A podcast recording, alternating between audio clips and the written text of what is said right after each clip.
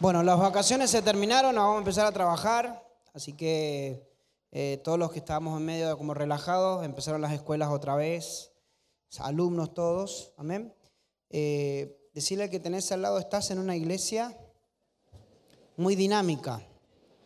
¿Sabe qué es dinámico? Dinámico quiere decir que constantemente está el movimiento, ¿sí? Así que imagínese que el año pasado estábamos en el club y terminamos el año acá. Sí, eh, creo que nadie. No, el otro día visitaba, ayer, antes de ayer pasé por ahí para terminar de cerrar el tema de los contratos y demás. Y miraba al club y decía, mira, qué lindo. Ahora está repelado. Sacamos todo. Así que, eh, pero es bueno saber eso. Estamos en una iglesia muy dinámica. Y siempre tenemos que trabajar todos los líderes para mantener ese, eh, ese tiene una palabra, e, e, esa, esa esencia, se puede decir, de no perderla. Entonces, eh, es muy bueno mantener esa esencia, seguir en movimiento, seguir trabajando, no detenernos. Amén. Muy bien. En el día de la fecha, primero quiero dejarle los saludos del apóstol Fabián y del apóstol Claudia, ¿sí? De parte de ellos y de toda su familia. Y hoy vamos a hablar un tema eh, que me gusta mucho, que se llama o dice de esta forma, superando la frustración. Decirle al que tenés al lado, hoy vamos a aprender cómo se supera la frustración. Le voy a pedir que me acompañe a la Biblia al libro de Lucas capítulo 5 versículos 4 al 5. Lucas capítulo 5, vamos a leer desde el versículo 1. Lucas 5.1 dice de la forma o de la siguiente manera, aconteció que estando Jesús junto al lago de Genezaret, mire, le voy a dar un minutito, búsquelo, Lucas 5.1. Gracias, pastor.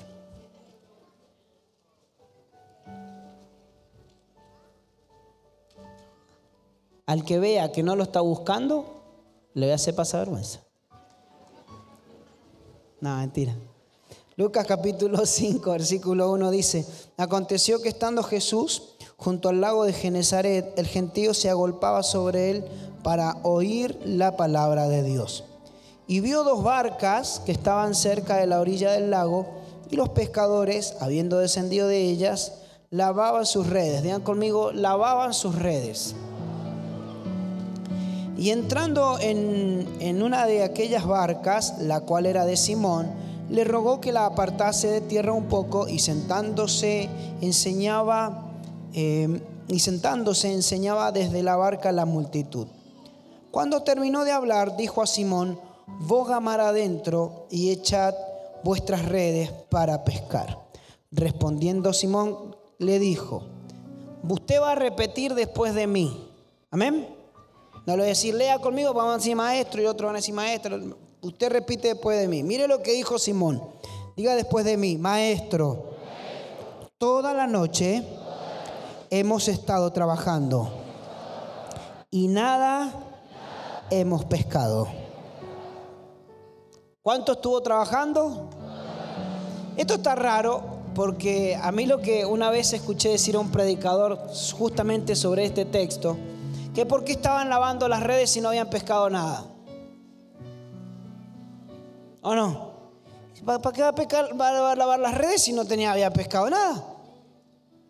Porque a veces uno cuando anda frustrado, no sé si alguien tal vez, alguien actualmente trabaja como taxista y demás, pero hay días donde tal vez el taxista no hizo ningún viaje y que dice, bueno, por lo menos lavó el auto. ¿O no? ¿Sí? Diga conmigo, hay veces que trabajé frustrado. Seguimos.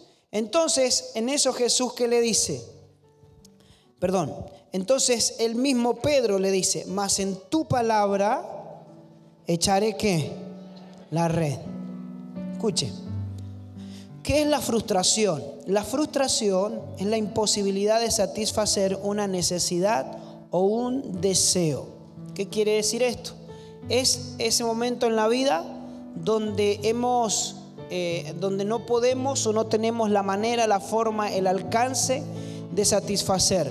ya sea un deseo, algo que tal vez no es que estamos necesitando sí o sí, pero nos gustaría tenerlo.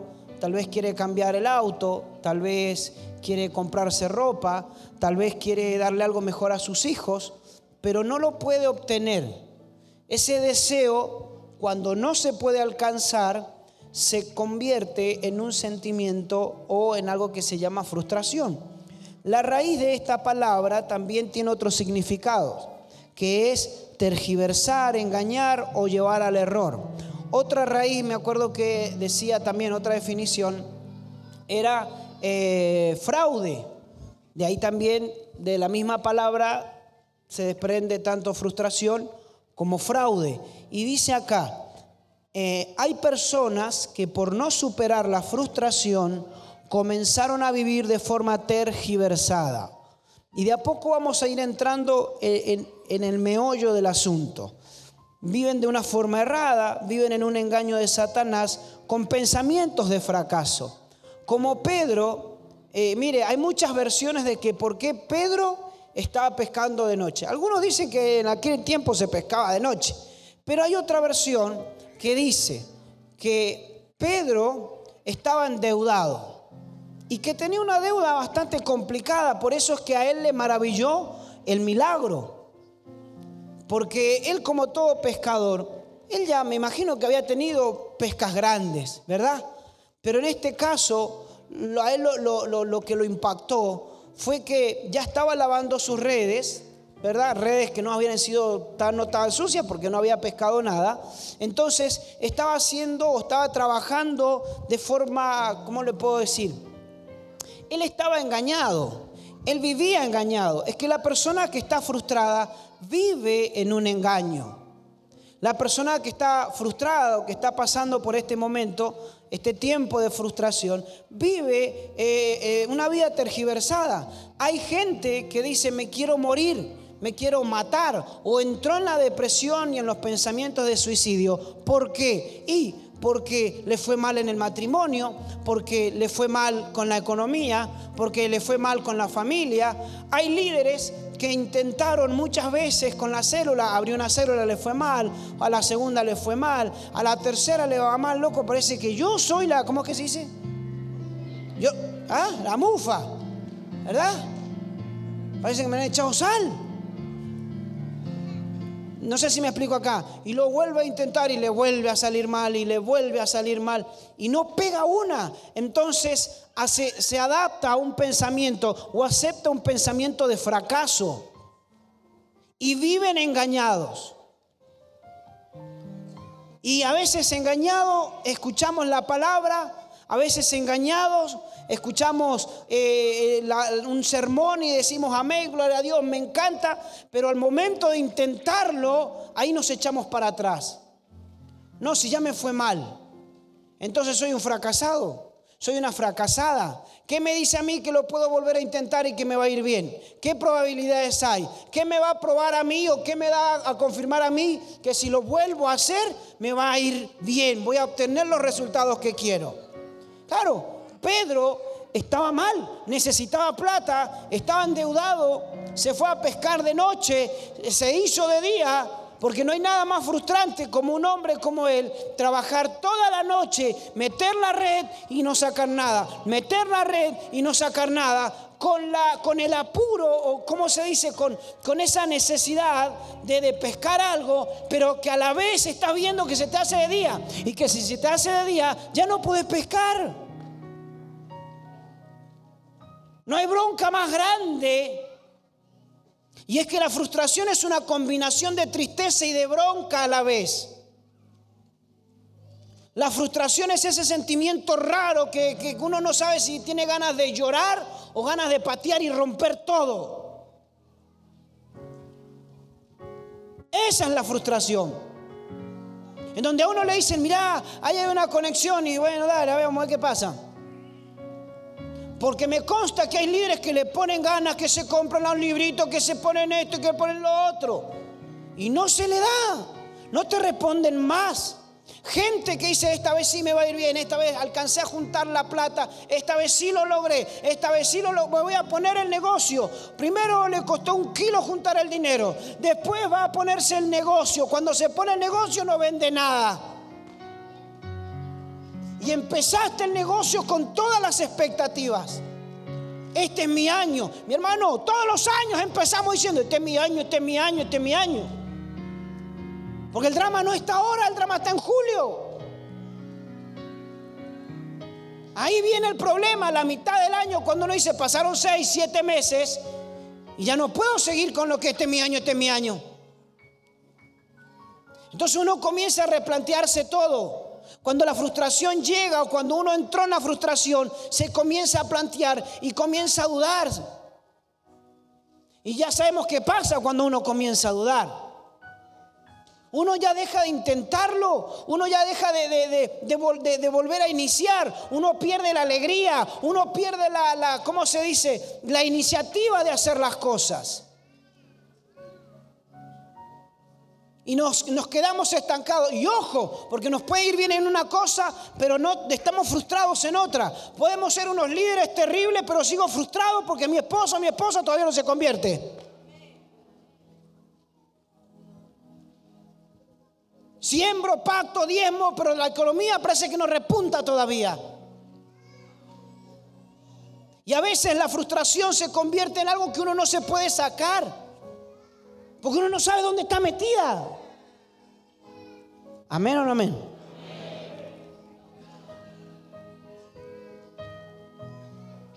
Por eso hay gente que entró en los vicios porque se frustró. Jóvenes que no pudieron cumplir su sueño de ser un deportista, por ejemplo, y lo único que les quedó fue ir a trabajar. Y no es que esté mal ir a trabajar, hay que trabajar. Pero están trabajando para algo que vos decís, yo no quiero hacer esto. Me acuerdo que hubo un tiempo en Argentina, por allá, por el 2001, donde teníamos ingenieros manejando taxis. No es malo trabajar taxi, pero el ingeniero se preparó para otra cosa. Y vivía con esa frustración. O hablando de taxi, no sé por qué hablo mucho de taxi hoy, pero gente que, que, trabajó o taxistas que trabajaron para conseguir un vehículo, porque cuesta un kilo conseguir eso, conseguir una licencia y demás, y después se reventó todo, perdiste toda la plata. Y es el momento en donde uno dan ganas de mandar a pasear, mire, Dan ganas de tener esas charlas. Me gustaría que bajé, Señor, y hablemos bien de cerca, dice uno. Porque uno se pone tan bravo que hasta le haría frente al Padre. ¿O no? Ay, no, nadie. No, pastor, no, yo no, jamás. Hay un versículo en Salmos, no me acuerdo ahora, bien, creo que era el Salmo 70 por ahí. Entonces, donde el versículo no lo escribió David, pero sí eh, era uno de los músicos de David, y el versículo viene hablando y diciendo, claro, porque a los injustos siempre le va bien. Cualquier parecido con nuestra realidad es pura coincidencia. Se quejaba, no, porque a los injustos así, porque el injusto le va bien, porque el injusto puede cobrar la plata, porque el injusto acá, el injusto allá. Y se queja, todo queja, yo veía. Yo lo leía y digo, en cualquier momento el Señor le manda un rayo a este. No, no le mandó nada, pero resulta que lo venía leyendo, ¿verdad? Y lo venía leyendo. Y entonces en un momento el salmista dice allí, hasta que entrando en el santuario, cuando dice santuario se refería al templo, a la presencia de Dios, hasta que entrando en el santuario comprendí. Y ahí acá nos metemos más todavía en el meollo del asunto. ¿Cómo hago para poder yo ir superando la frustración? La presencia de Dios es la clave. Porque cuando uno está frustrado, tiene muchos signos de interrogación en la cabeza. ¿Y por qué esto así? Y el, error que uno comienza a cometer es que se, se, ¿cómo se dice? Se autocastiga. Porque uno comienza a hacerse preguntas y a compararse. ¿Y por qué a él sí se le da y a mí no se me da? ¿O no se ha preguntado eso? Si salimos en el mismo momento o el mismo, al mismo tiempo de la escuela de discipulado, porque él ya tiene tres células abajo de él y yo no tengo nada.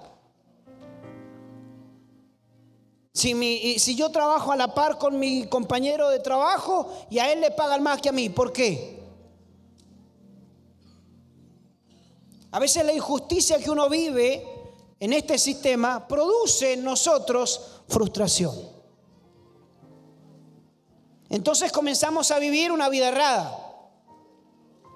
Y tenemos, por ejemplo, ingenieros trabajando de otra cosa. Entonces hay líderes que terminaron el año pasado cerrando célula en lugar de abriendo. Y ya tal vez está, cerraste la tercera, la cuarta, la quinta célula. Tal vez te presentaste para rendir por tercera o cuarta vez para entrar en una carrera. Y no se te dio. Y no se pudo. Y faltaron dos o tres puntitos. Yo sé lo que se siente eso. Y uno dice, por dos puntitos de porquería no entré. Sí. Porque había que llegar a 70 y llegué a 68, 61, 2, 1, 2. Uno se desmoraliza. Entonces, ¿sabe lo que uno atina? ¿Sabe a qué atina uno? Y bueno, a ver qué es lo que hay. Y bueno, y me salió un laburito de esto. Y bueno, es más, algunos dicen no me salió ningún laburito. Y bueno, la vida, el karma, las energías. Claro, porque uno está tan frustrado que hasta comienza a creer en pavadas. amén, amén. Y deja que el río de, la frustración se lo lleve a uno. Decía que tenés al lado, hoy vas a salir con la mente de que hay que volver a intentarlo. Vamos de nuevo. Entonces, la frustración es el sentimiento de impotencia, la decepción en el ojo, la ira y apatía que acompaña a toda acción o deseo que no llegó al resultado, eh, bien digo, deseo que no llegó al resultado esperado. Es la respuesta emocional ante lo que se vive como un fracaso.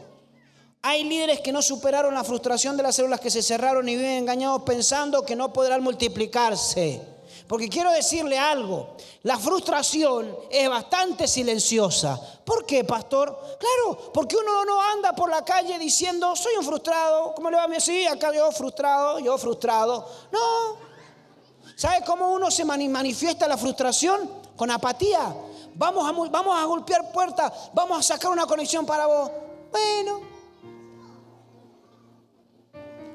Sí, Mirá, llegó el momento de la consolidación. Fíjate, nos agarramos algo para vos. Bueno. Y se queda en la puerta. Ah, mirá, presentame el currículum. Ahora se abrió la posibilidad de volver a entrar a trabajar ahí donde vos querés. Bueno. Y le presenta el currículum 5, 6, 7 días más tarde. Y se excusa, no, es que no pude, no, es que no alcancé, no, es que mi hermano, la frustración no es algo que uno anda diciendo, la frustración es algo que uno manifiesta. Amén o no amén. Entonces,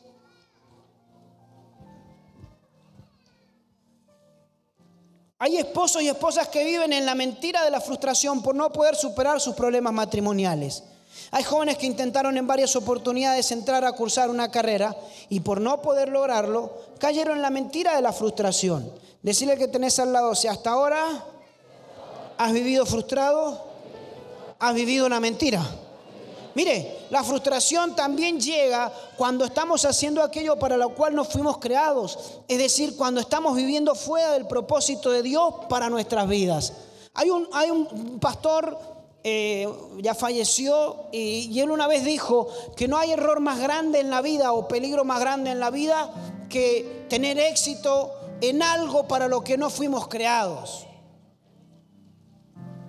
Entonces uno dice, yo no quería dedicarme a esto, pero como me empezó a ir bien y bueno, ya me quedé. ¿Te gusta? No. ¿Te apasiona? Tampoco. Si pudiera cambiarlo, ¿lo cambiaría? Sí, obvio. ¿Y qué harías? Esto otro que está acá me encanta. ¿Y por qué no lo haces? Es que me fue mal.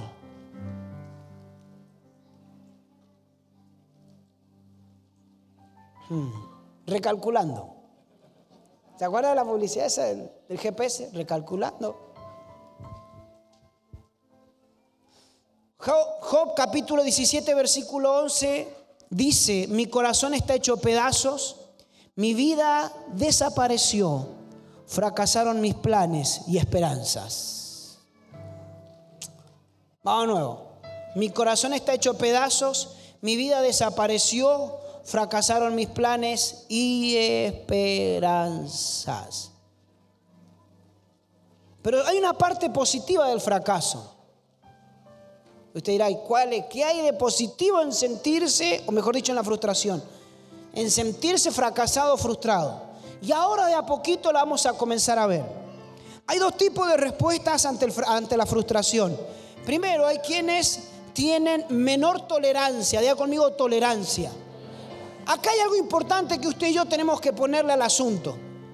Usted y yo no, no nos podemos siempre afirmar en que Dios lo va a hacer, Dios lo va a hacer. El otro día el apóstol dijo algo que a mí me encantó. Él agarró y dijo, Dios hace algo cuando se asocia con alguno de nosotros. Si no, no puede hacer nada. ¿Usted alguna vez no se preguntó por qué hay que orar?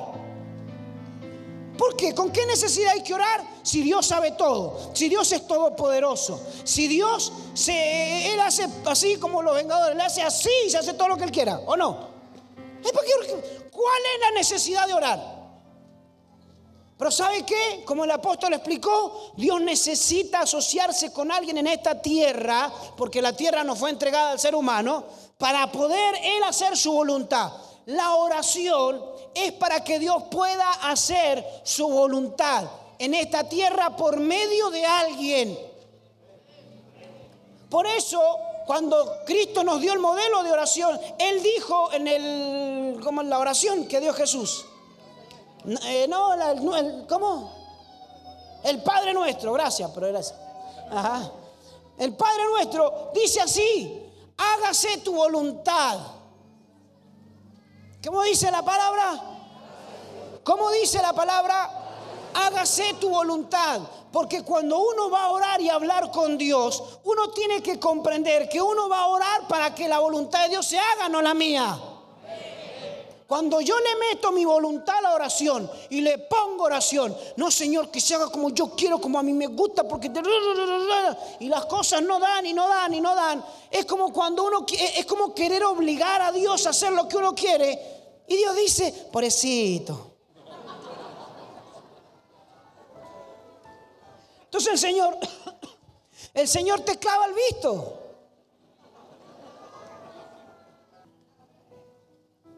Porque todo tiene que ser en nuestro tiempo. Es que a veces uno se frustra cuando sigue los planes de uno y no sigue los planes de Dios. En mi tiempo, como a mí me gusta, con la gente que yo quiero. ¿Por qué no me va bien en el liderazgo? Porque, el líder, porque me ponen con un líder que a mí no me cabe bien. Yo quiero estar con aquel líder. No, espere, espere, aguántese. Pero hay mucho liderazgo. No es como para que uno, no, yo ahora quiero estar con aquel líder. No, yo ahora ya. Mire, Santiago dice que la persona que va de un lado para el otro, Dios no la puede bendecir. Decir al que tenés al lado te están hablando, me parece. Un toque.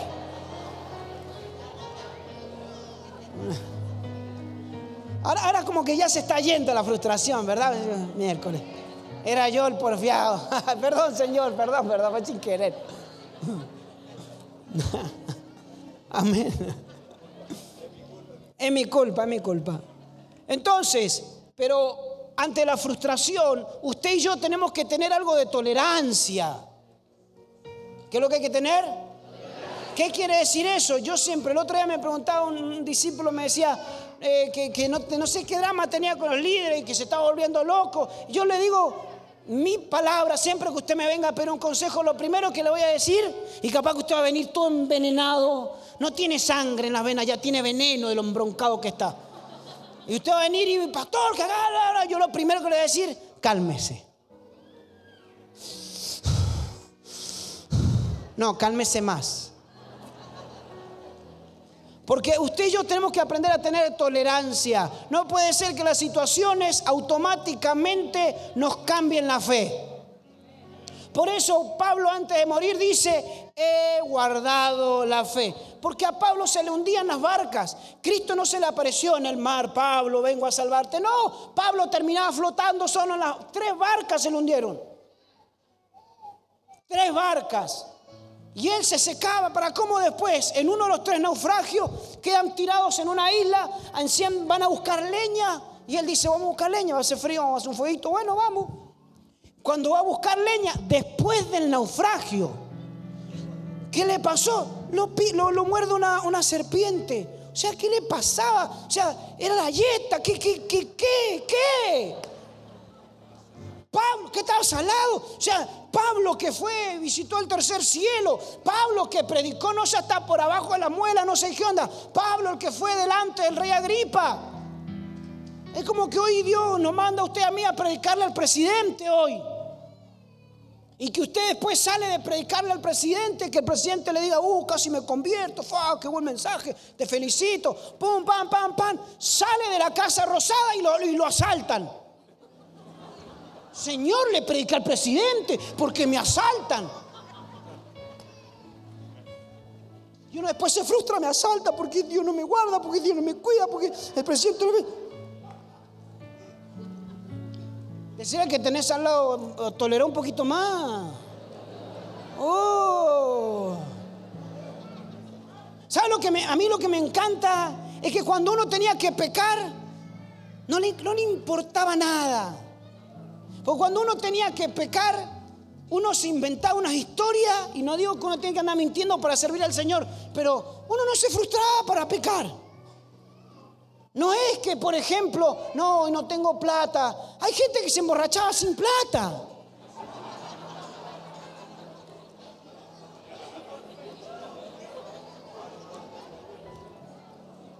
Se drogaba sin plata. Engañaba al cónyuge sin plata. No sé si me explico. Ahora uno dice, no tengo para la planilla y se frustra. No se frustre. Con amor se lo digo.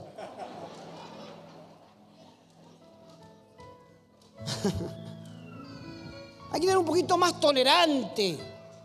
Hay que endurecer un poco más el lomo, la espalda. Si a usted le toca servir y justo está solo y está solo, no se frustre. Ya Dios va a mandar gente. Si usted hoy en su casa es el incomprendido porque usted los domingos se levanta temprano y mientras el resto sigue con resaca, usted viene a servir al Señor o a escuchar una palabra de Dios y usted viene solo y usted no empiece, escúcheme acá, voy a enseñar algo. No empiece con eso, ay, me encantaría que mi, mi familia viniera, pero no viene, como no viene? No se ponga mal porque no viene. No está mal que se ponga mal. Lo que está mal es que usted frustre su fe. Cuando uno frustra la fe porque le predicó a los parientes, le predicó a los amigos y no pasó absolutamente nada, uno no tiene que andar, no, porque no me escucharon, porque tranquilo, usted ya sembró la semilla y el crecimiento lo da el Padre. Amén o no amén. Mire. Y esta gente se culpa de sus errores con tal de no pasar por otra experiencia negativa, suelen tomar una actitud pasiva o andar sobre terreno seguro. La gente cuando se equivocó tanto y entró y entró en la frustración, tiene que ser algo tranquilo, si no no.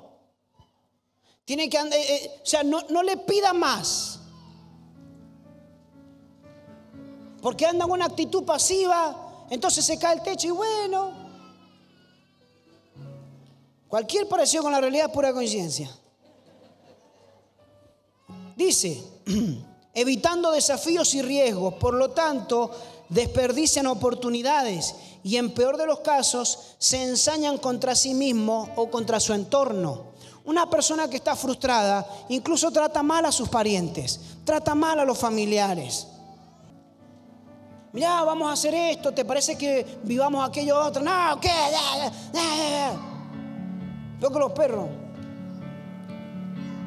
¿En serio? Mira, ¿qué te parece? Mira qué lindo si vamos a tal lugar. Esa gente que no sale de su casa. Que no sale no porque no tenga tiempo. Vamos al parque, ah, que me al parque con los niños. Ah, Mi hermana, quiero decirle algo, con el permiso de los varones, y sin el permiso también. Ya tengo el micrófono. Mentira. Pero normalmente cuando el varón no tiene dinero no va a salir. Cuando el varón no tiene plata no va a salir. De verdad. Porque como el varón está creado por Dios para suplir, porque la frustración más grande de los varones, y más en un tiempo en el que vivimos de crisis, aunque bueno, Argentina viene de crisis desde que, no sé, desde que San Martín... Ah, claro. Pero bueno, saquemos ese tema, no lo metamos ese tema. Pero el varón cuando no tiene dinero no va a salir. Al varón nos frustra salir sin plata, porque el varón se siente bien. ¿Por qué se siente bien? Porque está creado para suplir. Ay, está agrandado porque tiene plata. No, está creado para suplir. El varón está creado para suplir. Y para los varones que se hacen los otros y no quieren suplir, Pablo dijo que el que no suple para su casa es peor que un incrédulo y ha negado la fe. Así que mi hermano, pongámonos a suplir. Amén. Entonces, el varón no quiere salir porque no, de verdad no es que no quiera salir. Es porque automáticamente piensa los niños van a querer esto, ella va a querer lo otro, esto va a querer allá. Y la economía es algo que al varón le, pega en el corazón. Capaz que la hermana no, la mujer no, dice sí, sí, linda, toma unos mates sentadito ahí. Pero lo que pasa es que el varón lo ve de otra manera, lo mide de otra forma. Porque él ama suplir a su casa.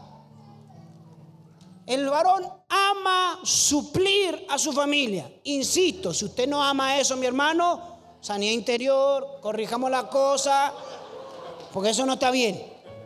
Pero el varón ama suplir.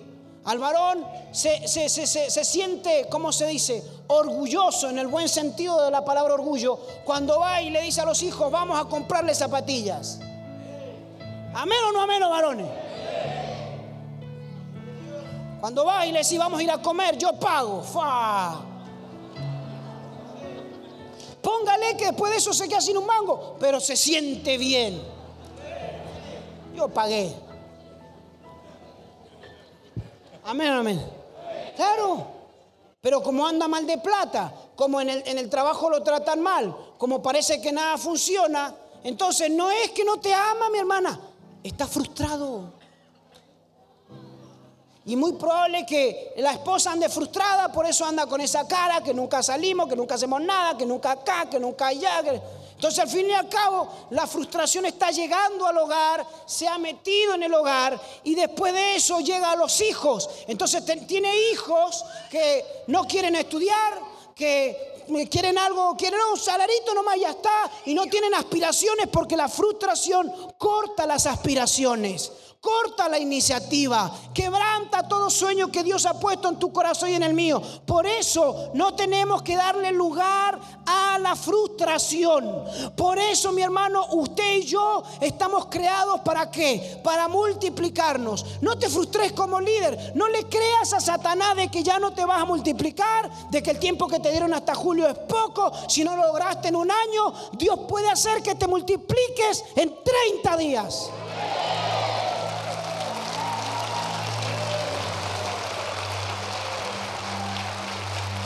Mire, Salmo dice 31.10, porque mi vida se va desgastando de dolor y mis años de suspirar. Se agotan mis fuerzas a causa de mi iniquidad y mis huesos se han consumido. Mi vida se va gastando. Mi vida se va gastando. Entonces uno pasa los días, pasan los días y no ve nada, y no ve resultado, y no ve resultado, y no ve resultado, y no hay resultado. Y caramba, no hay resultado. Pero ¿sabe qué? Diga conmigo, hay una solución.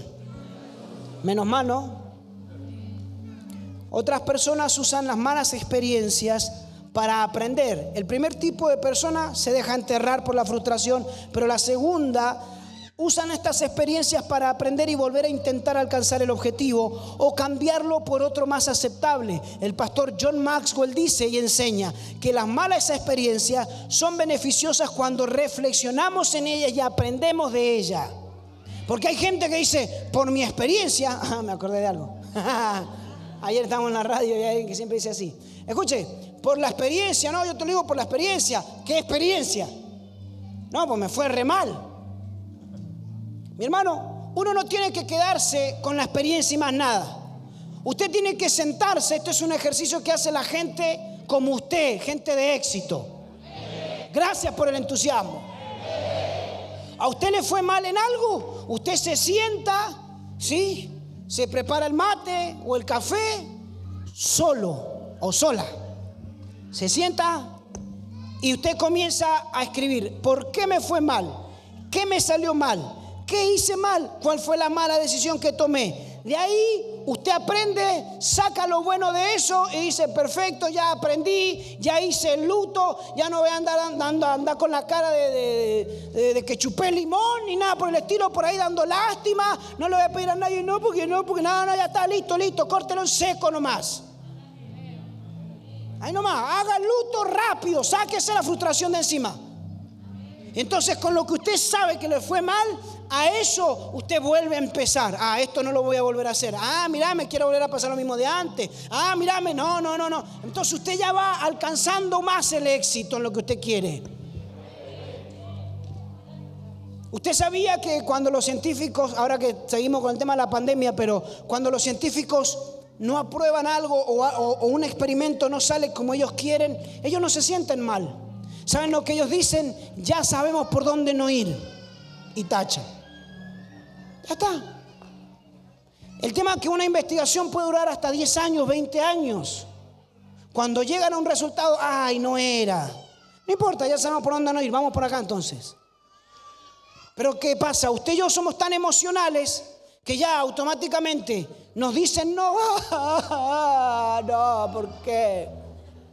Y peor si el no viene del cielo, que el cielo te diga no. ¿Por qué? ¿Por qué? Amén, amén. Decirle que tenés al lado, sé más tolerante, llora menos.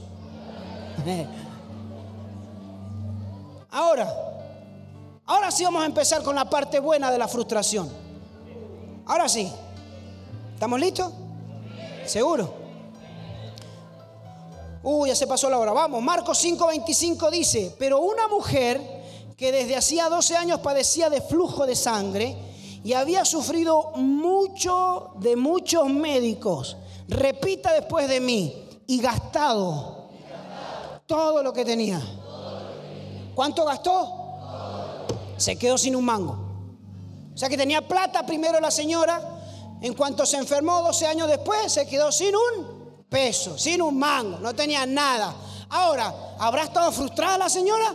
Imagínate, se gastó todo lo que tenía y seguía enferma. Porque el texto dice, es más, no vamos a decir como realmente, pues no me lo voy a inventar. Dice, y dice, y nada había aprovechado, antes le iba peor. O sea, cuando dice que nada aprovechó, en nada, ni siquiera le cambió la piel, no nada, ni siquiera le creció el pelo, no nada, nada, no aprovechó nada, le iba peor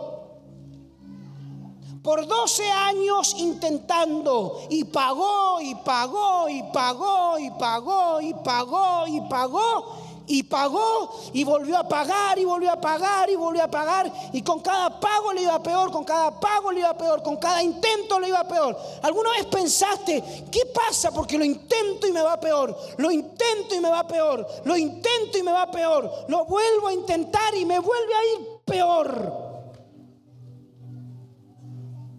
Hasta que un día, escuche, la frustración marca cuáles son los límites de nuestra fuerza. Cuando uno entra en frustración es porque ya entró el límite. Al límite personal. Ya hice todo lo que yo tenía que hacer. Ya hice y alcancé todo lo que yo podía llegar a alcanzar con mis limitadas fuerzas humanas. Ya lo hice todo. Ya lo alcancé, ya está, no me quedaron más armas, Señor, no me quedaron más moneda, no me quedó absolutamente nada. No tengo más opciones, Señor. Entonces dice la Biblia que en ese momento ella oyó hablar de Jesús. Acá se viene la buena. Entonces, ¿cómo es eso que la frustración marca, marca el límite? Claro, cuando uno entró en la frustración es cuando Dios dice, hasta acá llegan tus fuerzas. Hacete un costado. Porque ahora me toca a mí.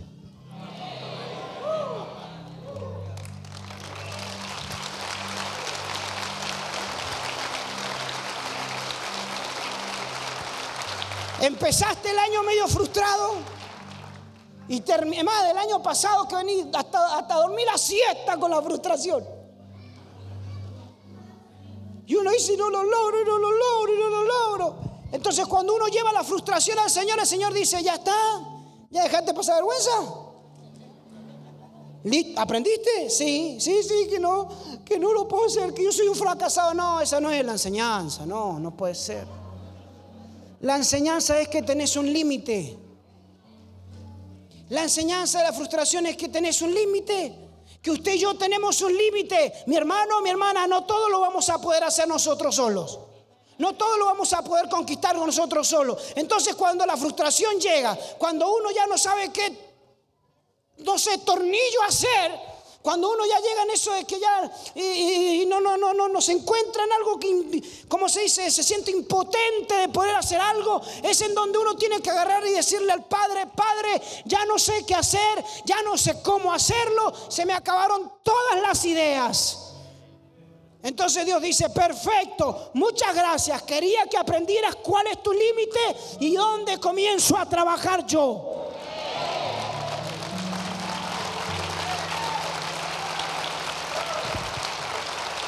¿Sabe por qué la frustración nos llena de engaño? La frustración llena nuestra mente de engaño. Escuche, la frustración es una mentira de Satanás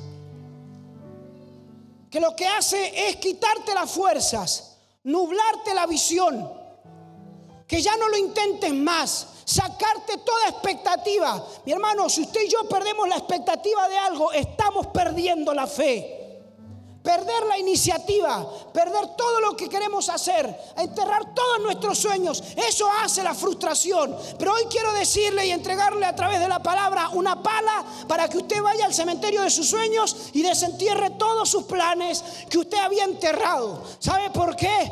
Porque Dios dice, perfecto, gracias, entendiste, estás limitado, no todo lo podés hacer vos, déjame trabajar a mí. Mi hermano, la Biblia dice, lleva todas nuestras cargas a Él, humillado bajo la poderosa mano de nuestro Dios, el poderoso, que cuando fuere el tiempo, Él nos va a exaltar.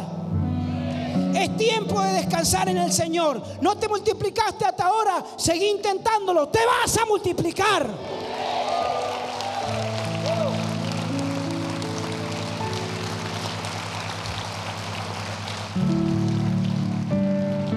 Y quiero decirle algo. Y acá le voy a responder una pregunta a un hermano que le hice ayer. ¿Quiénes se frustran?